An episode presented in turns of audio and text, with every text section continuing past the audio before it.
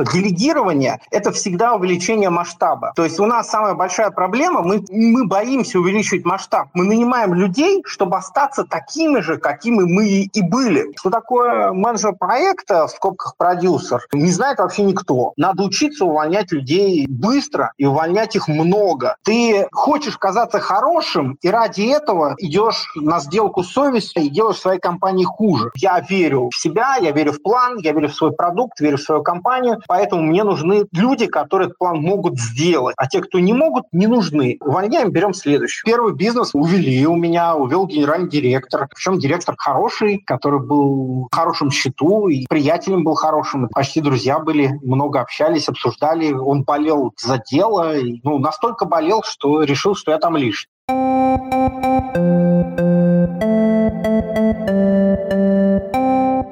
Это подполье инфопродюсеров.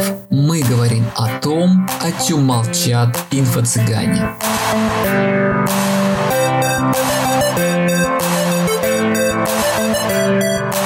Давай начнем сначала. Помни, во-первых, чем ты занимаешься, где ты сейчас находишься. Ты вроде на Бали был в прошлом году, может, да. что поменялось? Пока нет. Вот, один подводочку сделаем. Я, собственно, говорим о делегировании, поэтому, начиная с 2001 года, я так усиленно ищу способы, как, как достигать, собственно, больших результатов. Получается, что делегирование – это единственный способ, такая ключевая технология, которая вообще, ну, так в основе лежит предприниматель. Несмотря на то, что у меня там высшее экономическое образование, мы это как бы все учили, но на практике я понял, что это такое, далеко не сразу. И, наверное, это одна из самых таких больших проблем. Мы не понимаем, что такое делегирование, хотя кажется. Самое интересное прорыв в этом деле, наверное, случился в 2010 году, когда я полностью удаленно запустил компанию. То есть это не участвуя практически операционно в процессе, ну, вернее, на самом деле участвую, но мало. Это был такой взлом головы, потому что это абсолютно сумасшедшая идея. То есть я, не вкладывая там ни копейки денег, собрал команду и, соответственно, осуществил запуск рекламного агентства агентство Profit2, которое там просуществовало три с половиной года. Достаточно прикольные финансовые результаты. Около миллиона долларов мы делали под конец работы. Первый раз в офисе я появился через полгода после того, как компания открылась и работала. Меня это сильно впечатлило. Я технологию кал отлаживал. Оказалось, что в ней много дырок, проблем, и она, в общем, не такая прекрасная, как казалось. Как часто бывает, первый раз получается во многом на везении, во многом на совпадении многих разных факторов. И, соответственно, я вот дальше дальше просто больше и больше изучал, как вообще все это работает. Сейчас у меня управляющая компания, которая называется Provocation. Мы занимаемся масштабированием онлайн-школ. И не только, но большей частью онлайн-школ. То есть мы берем проекты в управление как раз. То есть нам школы делегируют управление. То есть школы, которые не справляют операционкой, у которых не получается расти, но у которых там есть ресурсы в их представлении, вот они просят. И мы, соответственно, делаем что? Мы ставим своего директора, мы собираем команду, и мы достигаем тех результатов, которые у них не получается делать именно за счет управления, за счет более правильного делегирования, если говорить его простыми словами. Но опять же, то, что касается, то, что я занимаюсь там лишь, сам лично там консалтингом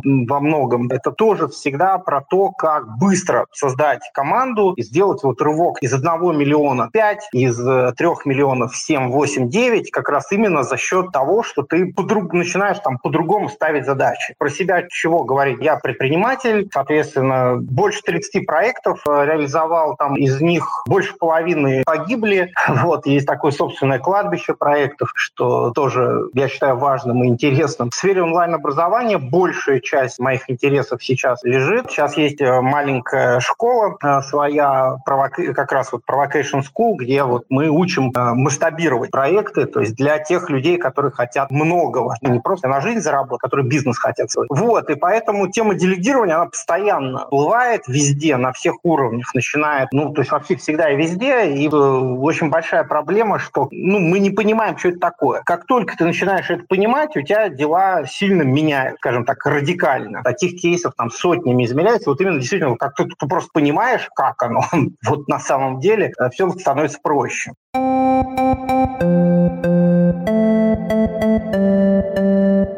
Чтобы вступить в наше сообщество, ищите в Google «Подполье инфопродюсеров».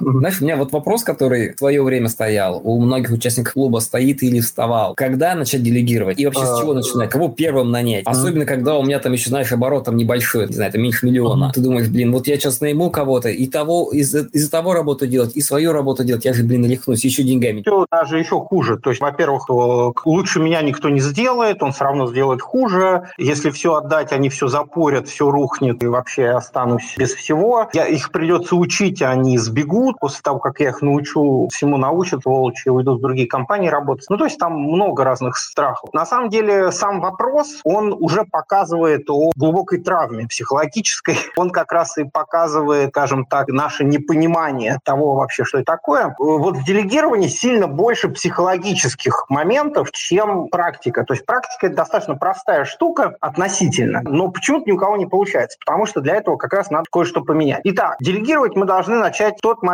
когда мы решили расти. Все. Тот момент, когда ты решил делать бизнес. Это не имеет отношения, какой у тебя оборот, это не имеет отношения вообще ни к чему. То есть если ты собрался работать всерьез, то ты делегировать начинаешь с первого момента вообще существования своего бизнеса. То есть он бизнес в этот момент и появляется, потому что так это называется самозанятость, ты просто работаешь на себя, ну, называешь это красивым словом бизнес, а по, по сути ничем не отличается от работы по найму, кроме там объема геморроя. И денег чаще всего тоже не слишком больше. То есть у нас в, в, в одном из проектов, допустим, зарплата руководителя отдела продаж 700 тысяч рублей в месяц в онлайн-школе одна. То есть это, ну, много-много предпринимателей зарабатывают 700 тысяч. При этом человек работает по найму, имеет там защиту, выполняет абсолютно понятные вещи. Поэтому это зависит от масштаба амбиций, от того, насколько я верю в свой проект, верю в свое дело, сколько для меня важна скорость роста. То есть здесь как бы две стратегии. Первая стратегия – это самая частая. Ну, то есть я всего боюсь, я ничего не знаю. Я новичок, я ничего не знаю, ничего не умею, поэтому я буду делать очень маленькие, простые вещи, буду двигаться очень медленно, по чуть-чуть, лишь бы мне не было больно, лишь бы было безопасно, ну вот и так далее. И вот в этом состоянии можно находиться годами. А можно просто сразу взять и начать двигаться. Если у тебя есть видение, как проект будет выглядеть, если у тебя есть понимание там, своего продукта, делегирование начинается какие точки. Первая точка – это найм помощников. Это, это самая слабая история, но она как бы самый первый тренажер. Если мы, если мы слабые, то есть если я в себя верю хреново, то я начинаю с помощника. То есть я нанимаю человека, которому я просто даю какие-то поручения, за счет этого увеличиваю собственную эффективность. Это малый результат дает, но это дает некое такое первое ощущение, что вот это как-то работает, и мы можем потренироваться на помощник. Второй уровень – это уже там найм бизнес-ассистента, например. То есть бизнес-ассистент – это уже человек с управленческими компетенциями, который может организовывать процессы, организовывать задачи, которому не надо говорить, что делать. Если помощнику ты должен формулировать четкие задачи, бизнес-ассистенту ты даешь просто стратегию, он уже там решает. решает. И бизнес-ассистентом можно расти сильно быстрее. Третий уровень – это найм, допустим, проекта, либо даже выход дополнительного директора, либо генерального сразу. Если ты четко понимаешь, как я, собственно, делал зап, у меня там есть компания, была First Demate, компания, первое было агентство по email-маркетингу вообще, в принципе, она 8 лет работала. Я тоже создавал с найма директ. Первое, что было, у меня была четкая стратегия. Ну, это так нельзя стартапы делать. Вот стартап, то есть когда ты не понимаешь, что, что делать, директора нанимать бесполезно. А когда у тебя есть, ну, так ты четко понимаешь свой бизнес, понимаешь бизнес-модель, понимаешь, как это будет работать, первый, второй, третий шаг и так далее, то под это нанять компетентного человека круто. Но, соответственно, каждый из этих уровней, он э, определяет, э, ну, масштаб твоего страха, масштаб твоего веры в себя, в свой проект, в свое будущее и, собственно, ответственности, которую ты готов за это брать. И, и скорость роста. То есть там скорость э, роста с директором, она максимальна. Не знаю, вот у нас First DMA росла как тоже, но это было давно, но тем не менее цифры, да, то есть мы вышли на, по-моему, полтора миллиона рублей оборот за первый месяц. То есть вот с нуля за первый месяц мы вышли на полтора миллиона сразу. Некоторые люди там годами идут до этой цифры. И мы уже там на 3-4 миллиона вышли через, ну, ближе ближе к концу первого года. Это потому, что был директор, у которого были компетенции, который понимал, что если бы я это все делал сам с уровня специалиста, я бы копался там 10 лет до этой цели. Ну и риски максимальные. Мы почему не нанимаем директора? Потому что, блин, риск огромный. Потому что ошибка очень дорого стоит. У меня были проекты, которые просто тупо терялись, сливались, уводились и, и так далее. И поэтому большинство не будет так делать никогда. Ну, просто потому что очень страшно. Вот речь идет про найм Project проект или бизнес-ассистент, это вполне себе такая рабочая схема.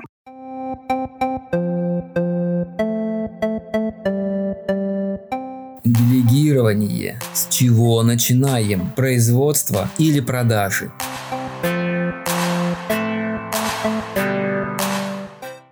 Понятно я говорю вещи или, или, или, или сложно? Более-менее, более-менее. У меня, знаешь, вопрос сразу. Вот с кого начинать? Проджик, помощник. А вот, в принципе, лучше делегировать продажи или производство? То есть, условно говоря, с чего начинать-то все Или топ-менеджера нанимать? Ну, э, я тебе говорю, зависит от твоей смелости. Зависит от твоей смелости. От, ну, то есть, правильнее всего нанимать директора и ставить, давать ему стратегию, чтобы он, соответственно, создавал отдел продаж, э, соответственно, да, отдел продаж, службу продукта, службу запусков и так далее далее. То есть выдать ему всю эту схему, э, быть с ним рядом, чтобы он это все строил. Но это очень такая э, рискованная и сложная штука, на которую там мало кто справится. Поэтому мы будем спускаться на уровень ниже. Понимаешь, проблема основная в чем? Смотри, есть несколько уровней делегирования. Первый уровень – это исполнители. То есть есть люди, которые тупо ну, умеют делать то, что им говоришь. Такими людьми расти очень сложно. Они требуют... То есть мы нанимаем каких-то людей, чтобы они что-то. Делали делали страницы, решали какие-то наши задачи, еще что-то. И вроде бы у нас есть какой-то эффект, ну, то есть мы видим, что-то делается, но это как раз вот воспринимается как затрат. То есть мы почему-то должны тратить деньги, вроде бы освобождать какое-то время, хотя на самом деле часто выясняется, что время никакое не освобождается. Мы, мы должны объяснять, контролировать, стоять за спиной, учить и так далее. Второй уровень – это уровень менеджера. То есть менеджер – это уже человек, который умеет находить исполнителей, правильно ставить им задачу и отличать одного исполнителя, эффективного исполнителя от неэффективного. И поэтому здесь эффективность возрастает несколько раз. Э, грубо говоря, нанимать руководителя отдела продаж, ну, это сильно правильнее, чем нанимать продажника. Но это требует более качественного навыка по управлению. То есть мы должны уметь управлять им. И, грубо говоря, наняв продажника, тебе, то есть масштаб наших продаж, он будет равен нашим компетенциям. То есть как мы умеем продавать. Мы будем этого его учить, с ним сидеть, следить и так далее. А покупать покупая, допустим, мы покупаем человека, который уже создавал там несколько отделов продаж, более масштабные, чем у нас, и у него есть э, отработанная схема, которую он вот понимает и знает. Соответственно, у него уже есть э, методология там создавать скрипты, а у нас есть обучение какое-то под э, продукт, у нас есть база, с которой можно работать, какая-то лидогенерация, то, соответственно, мы получим в разы больше результат. Мы, мы выйдем не на, ну, то есть, грубо говоря, запуск отдела продаж – это ну, не знаю, плюс 2 миллиона в среднем, да, ну, в, ху, ну, в таком, в минимальном режиме, если два продажника, допустим, и руководитель, то для онлайн-школы в среднем плюс полтора-два миллиона сразу за два месяца. Если ты одного продажника наймешь, ты никогда такого результата, ну, не даст, это нереально. Вот. Если я понимаю правильно, чем выше масштаб, тем выше риски. То есть один да. менеджер – это небольшой масштаб, но и риски минимальные. Именно. Отдела продаж масштаб выше, но как бы риски выше. Все ли я правильно понял? Здесь еще как раз вот смотри, вопрос в том, что делегирование – это всегда увеличение масштаба. То есть у нас самая большая проблема, мы, мы боимся увеличивать масштаб. Мы нанимаем людей, чтобы остаться такими же, какими мы и были. Просто освободить себе время или еще что-то. А если мы начнем смотреть, как найм того или иного человека увеличит, ну то есть вопрос, как найм этого персонажа конкретного увеличит мою прибыль на горизонте месяц. Если ответа на этот вопрос нету, то значит вы не готовы еще нанимать, вам надо еще посидеть, посчитать, порисовать схемы, посмотреть, да, за счет чего это получается. И да, естественно, то, что цена ошибки возрастает, поэтому требуется э, более качественной компетенции именно в управлении, в делегировании. Если на старте не страшно, то есть это,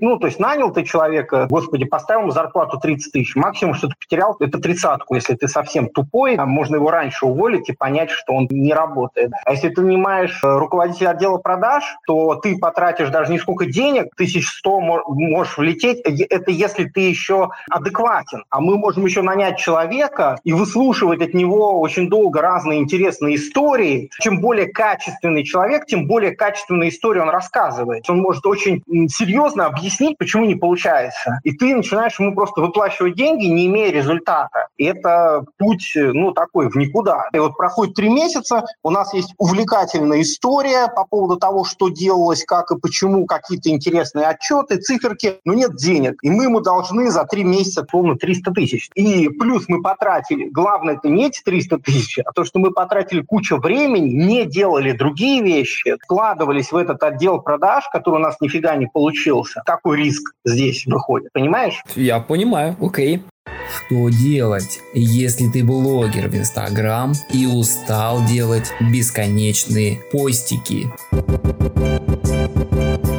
Ну, давай вернемся опять. Начинаем мы с чего? То есть, условно, давай предположим, я некий блогер, а, ну, знаю, психолог, да, не знаю, какие-нибудь курсы у меня, по счастью, всемирному, любви итальянской. У меня оборот месяц 200-300 тысяч я зарабатываю. Инстаграм свой веду, задрачу с контентом. Я немножко утомился и думаю, хорошо бы не делегировать все. Вопрос, с чего мне начинать? Ну, давай мы начнем с того, чем мы вообще хотим, потому что задачи, которые ты мне рассказал, нету целей. Это очень большая проблема, потому что э, я э, делегировать не потому, потому, что ты утомился. Это тоже главный вопрос. Делегировать не для того, чтобы перестать что-то делать. Это самое идиотское, что может быть, это мышление наемного сотрудника. То есть вот наемный сотрудник, он все время думает о том, как бы не работать. Предприниматель, наоборот, он все время думает, как бы работать, как бы работать лучше. Так вот, делегируем мы не для того, чтобы не работать, а для того, чтобы работать лучше, для того, чтобы увеличивать эффективность свою. То есть для того, чтобы не заниматься фигней, а заниматься теми вопросами, которые действительно приносят нам прибыль. Поэтому, если неважно, сколько я зарабатываю, если я блогер, который утомился, то мне надо не делегированием заниматься, а мне надо заниматься, допустим, автоматизацией или тупо отдать себя, продаться продюсеру целиком. Это не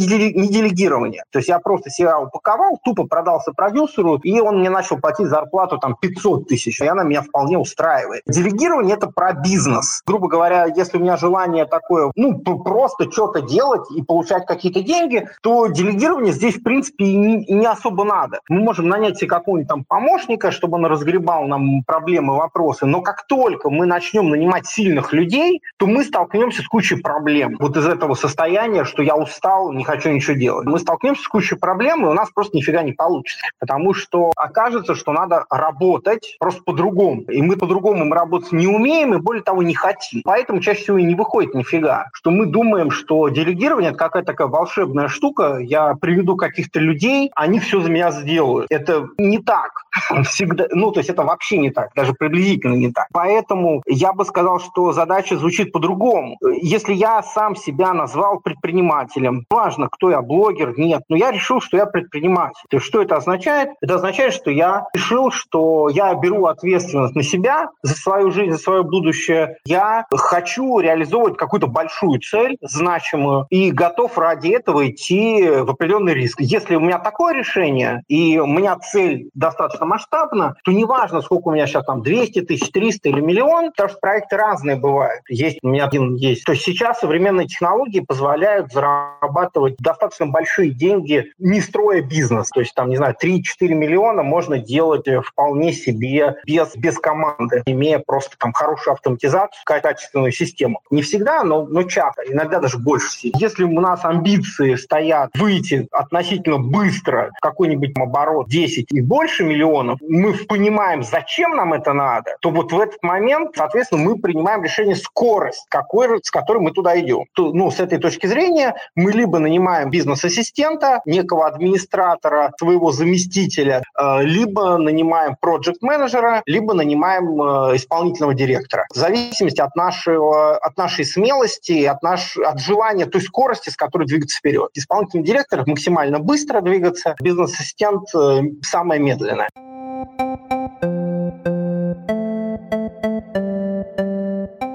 Все сотрудники однажды увольняются.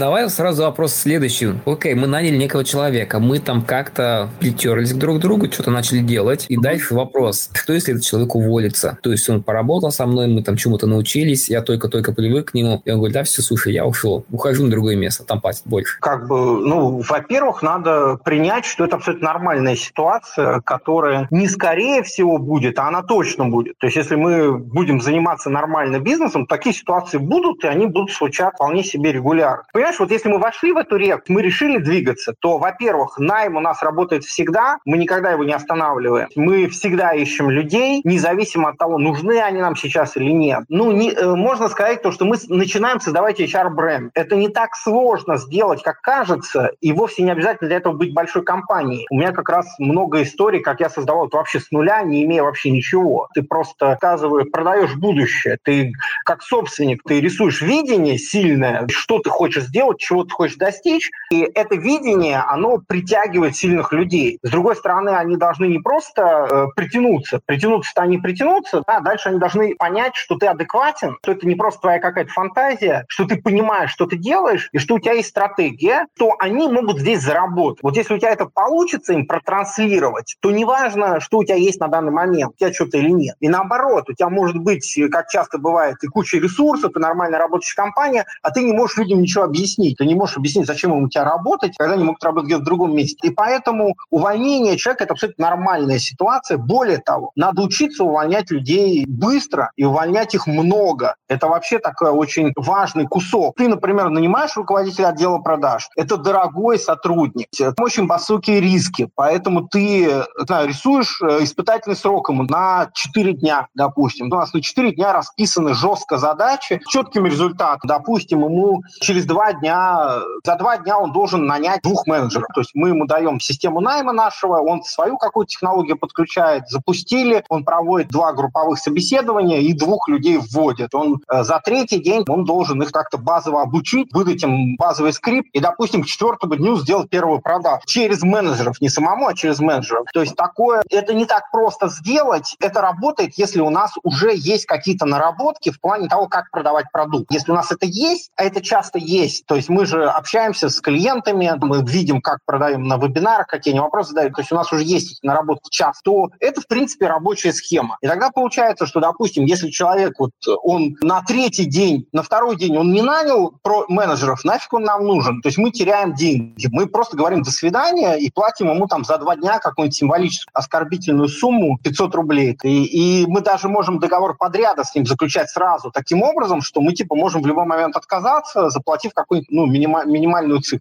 У нас вот сбит весь месяц первый, да, вот таким точкам. И в каждой из точек у человека очень большой шанс вылететь. То есть он не э, выполнил какой-то показатель по плану, мы тут же с ним прощаемся, потому что у нас нет ресурса. Ну, если у нас есть ресурс, ну, то есть если у нас запасы денег, если мы прекрасно себя чувствуем, то мы можем э, рискнуть и сказать о том, что, слушай, мы верим, что ты ошибся, что ты исправишься, что ты придешь в себя за месяц, то ты же мало работаешь и так далее. Но в большинстве случаев у нас ресурсов нет. Допустим, когда школа с оборотом, знаю, 200-300 тысяч, 400, ну, то есть это значит, что нет оборота. То есть, грубо говоря, 200 тысяч или миллион, это нет никакой разницы, это значит нет оборота. И э, если у тебя нет оборота, то для того, чтобы нанять руководителя отдела продаж, тебе нужна очень, то есть какой ресурс у тебя здесь есть? Тебе нужна очень четко продуманная схема, как он будет зарабатывать деньги. И эту схему, кроме тебя, никто создать не может. То есть у тебя должен быть продукт упакованный сильно, хорошо. У тебя должно быть какой-то базовый скрипт, по которому ты этот продукт уже продаешь. У тебя должен быть какой-то набор лидов, какой-то, допустим, база, какой-то уже достаточно проверенный способ эти лиды увеличивать. И мы все это человеку показываем, мы говорим, смотри, у нас есть продукт, у нас есть уже продажи, у нас есть вот такой скрипт, и вот у нас такой план. Мы, например, увеличиваем э, стоимость продукта, раз у нас отдел продаж появляется, значит, мы начинаем работать не только с людьми, которые сделали заявки, с людьми, которые просто были на вебинаре, и по ним там выставляем основной план. И у нас появляется вот этот ресурс, которого вдруг не было, и он, а он у нас есть. И получается, что мы можем за один месяц совершить достаточно такой э, сильный рывок. Но,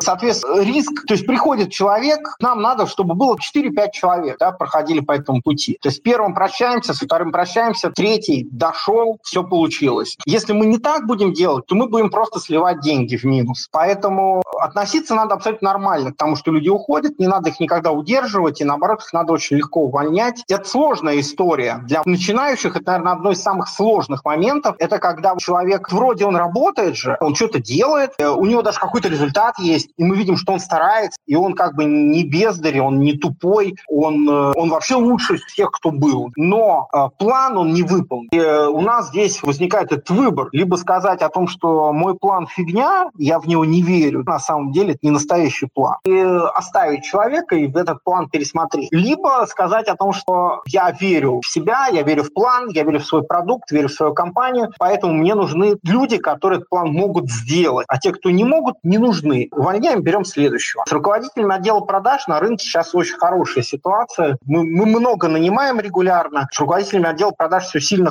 сильно лучше, чем с проектами и продюсерами. И, и понятнее с ними. Понятно, как их проверять, понятно, что они могут, понятно, что они не могут и так далее. Но все это все сильно проще.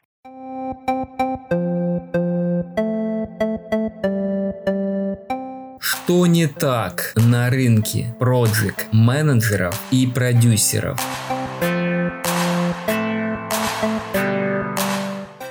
Давай по. Какая с руководителем отдела продаж мне лично все понятно. Проблемы я встречался, сталкивался. Проджиком какие основные проблемы, в чем трудность? То есть мне то как раз сказал, что наоборот, проджиков больше, они дешевле, а руководитель отдела продаж он как бы дороже и хорошего еще хрен найдешь. Практика сейчас не такая. То есть практика... Я бы сказал, проблема основная вот в чем. Что такое руководитель продаж? Это абсолютно понятная вещь. Ну, то есть руководитель отдела продаж, это всем понятно. И ему понятно, и мне понятно, и более, ну, более-менее. Что такое менеджер проекта, в скобках продюсер, не знает вообще никто. Ну, то есть люди свои какие-то версии.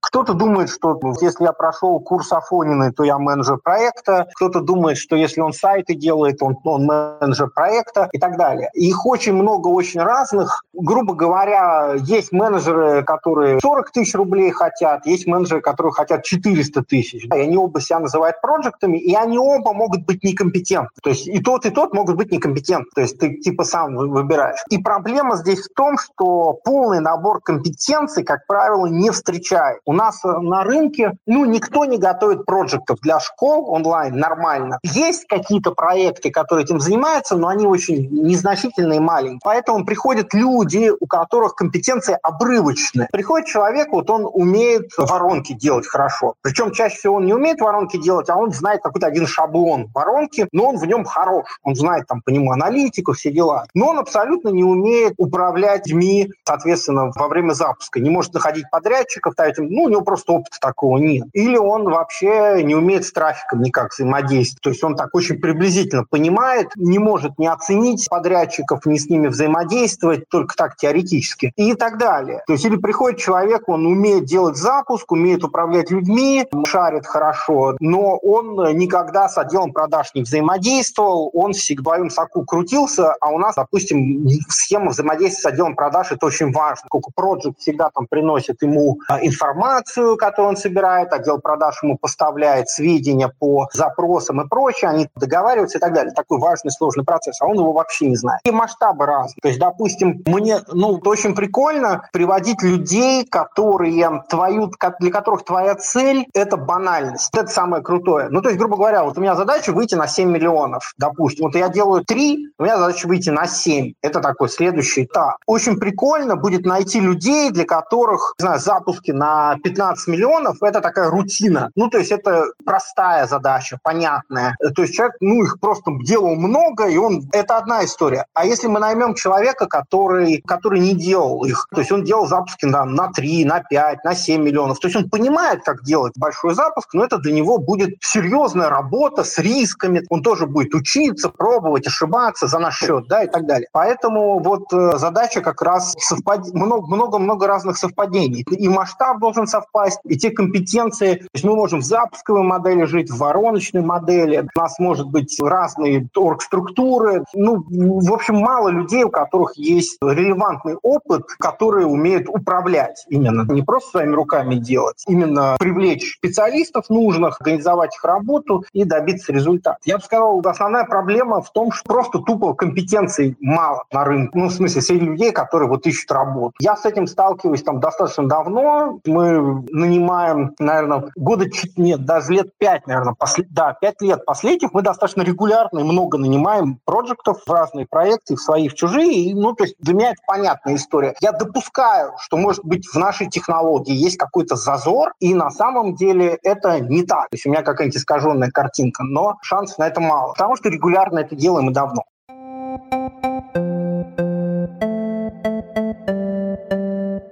Скажи, ты биоробот или существо мыслящее?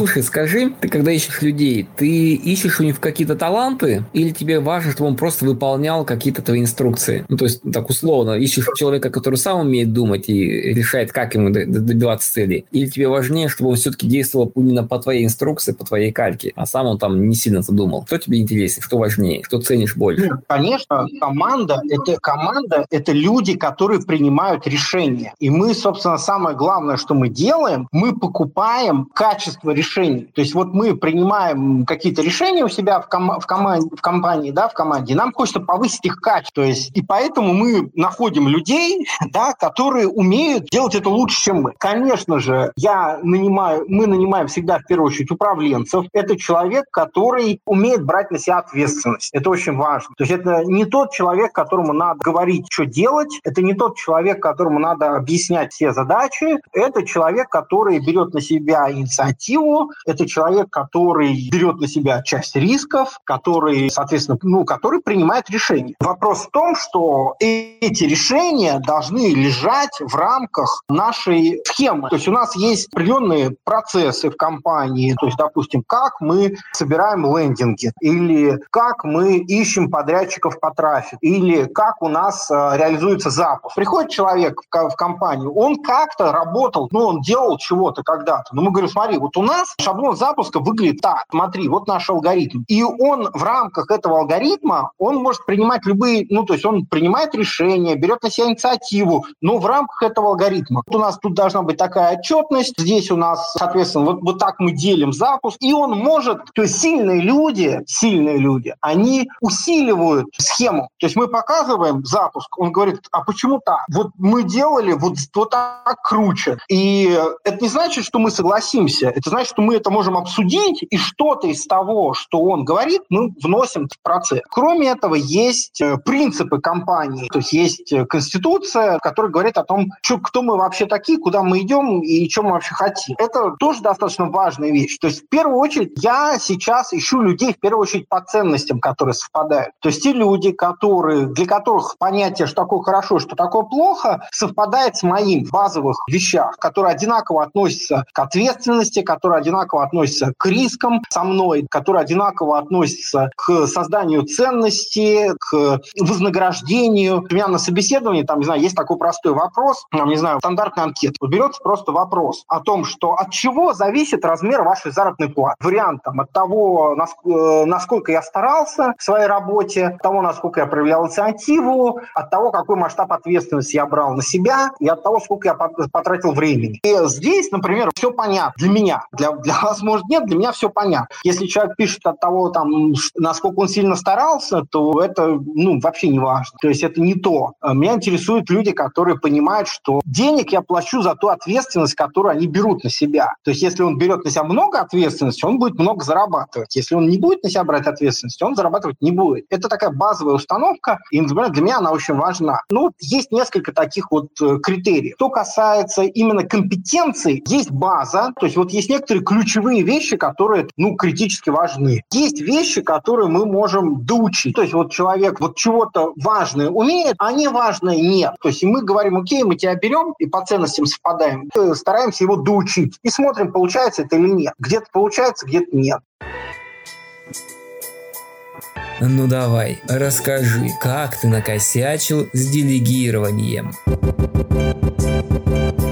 Были ли у тебя истории факапов, когда ты сильно облажался с делегированием именно? То есть нанял кого-то слишком дорого и вовремя не уволил. Либо у тебя вообще бизнес полетел, потому что нанял кого-то, а тот кто-то увел твой бизнес. То есть были ли истории ну, факапов с делегированием? Я факап с делегированием я могу рассказать, наверное, тысячу историй. Они происходят постоянно и происходят до сих пор и всегда. То есть они просто каждая история чему-то учат. Ну, не знаю, у меня первый бизнес мой увели, у меня увел генеральный директор из-за того, что я не понимал, как контролировать контролировать правильно систему и доверял его отчетам. Как раз не очень понимал, что такое делегирование. У меня просто рекламное агентство «Профи 2», просто директор взял и увел. Причем директор такой хороший, который был в хорошем счету, и приятелем был хорошим, почти друзья были, много общались, обсуждали. Он болел за дело, и, ну, настолько болел, что решил, что я там лишь. Такое, такое бывает. Основные чаще всего факапы связаны с неувольнением человека. Вот это самая дорогая вещь. То есть, когда человек работает в компании, и ты понимаешь, что он неэффективен, он не приносит тебе прибыли, но почему-то, блин, ты хочешь казаться хорошим, и ради этого ты идешь на сделку с совестью и делаешь своей компании хуже. Самое хреновое было вот в этом всегда. То есть, когда человек, которого надо уволить давно, продолжает у тебя работать. Сейчас я, слава богу, сильно в этом прокачался ценой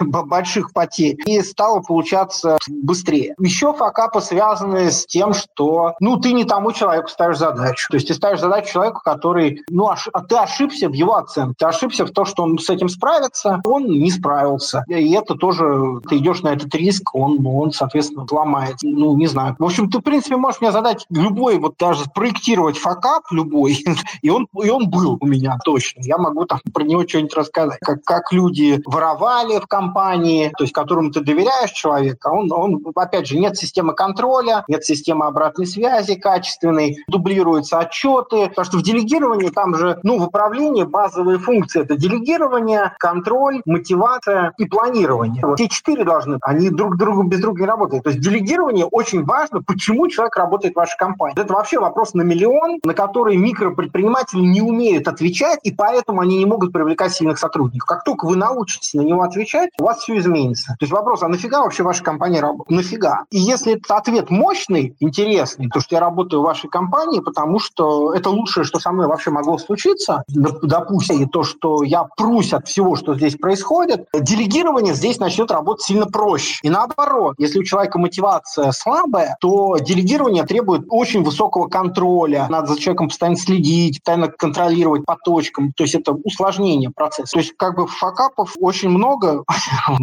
слишком, ну то есть можно, можно написать десяток книжек на эту тему. Хорошо, ладно, Петр, тебе спасибо. А, друзья, если есть вопросы, сейчас можно их задать Петру, а можешь поделиться своей историей, как вы пробовали делегировать, что у вас получилось или не получилось. Это будет полезно, я думаю, всем участникам. Ну, если честно, у меня опыт делегирования хорошо работал, когда я лично простыми подрядчиками работал. Четкая задача, она измеряемая, и как бы от точки А до точки Б хорошо видно сценарий. Как только что-то там более-менее творческое, где нужно подумать и решить, как это сделать правильнее, здесь всегда сложнее. Например, у нас на рынке очень много там, копирайтеров, но при этом, когда нужно делегировать именно написание текста там какого-то, блин, я всегда матерюсь, думаю, ну что такое, что с людьми, ну, ну вообще же невкусно. Не, у нас кейс был очень, опять же, про, про делегирование. У нас какой был кейс? Онлайн-школа, она одна из лидеров рынка, такая достаточно известная, очень яркий, харизматичный автор, который все, весь контент писал сам, и это у него была такая принципиальная позиция. Он говорит, что никто не может это сделать.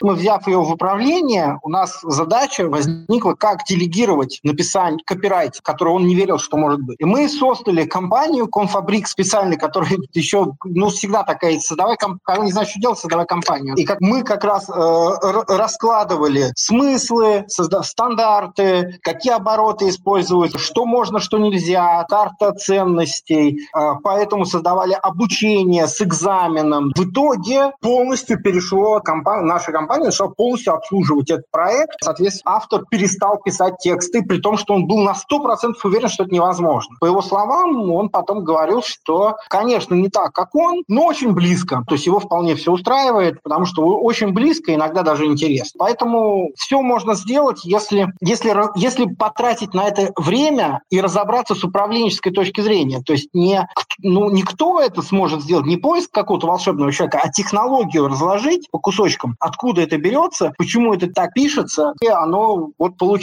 Вот, периодически. Извини, что перебил. Просто в тему. Ну, слушай, я, в принципе, даже не спорю, но так ты правильно сказал, нужно вложить время. Сразу вопрос, вот ты компанию создал, там разложил по кусочкам, а сколько времени, человек часов это вложено, ну и денег сколько было потрачено, там, поиск подрядчиков, обучение, а, переобучение, ну вот это все. То есть это всегда вопрос, сколько я готов вложиться в создание вот этой системы, делегирование, вот, вот эту задачу. Не, ну мы то сделали есть... офер, взяли предоплату, то есть у нас, ну то есть мы сделали офер в компанию и взяли предоплату, поэтому у нас был был ресурс на то, чтобы создать систему. Это рискованно, но оно так сработало в том числе. Хорошо, давай на этом тогда закончим сегодня. Подытожим. Делегирование – это как некая инвестиция, которая может быстро окупиться, а может не быстро, а может вообще не окупиться. Но если хорошо а все сделать, то она будет выгодной инвестицией. Друзья, ну на этом закончим. Петр, тебе спасибо. Ходи еще. А, друзья, да. если есть какие-то вопросы к Петру, пишите, либо сейчас спрашивайте, либо пишите в чатике. Петр у нас в чатике бессрочно находится. Всем спасибо, кто послушали. До новых Давайте. встреч.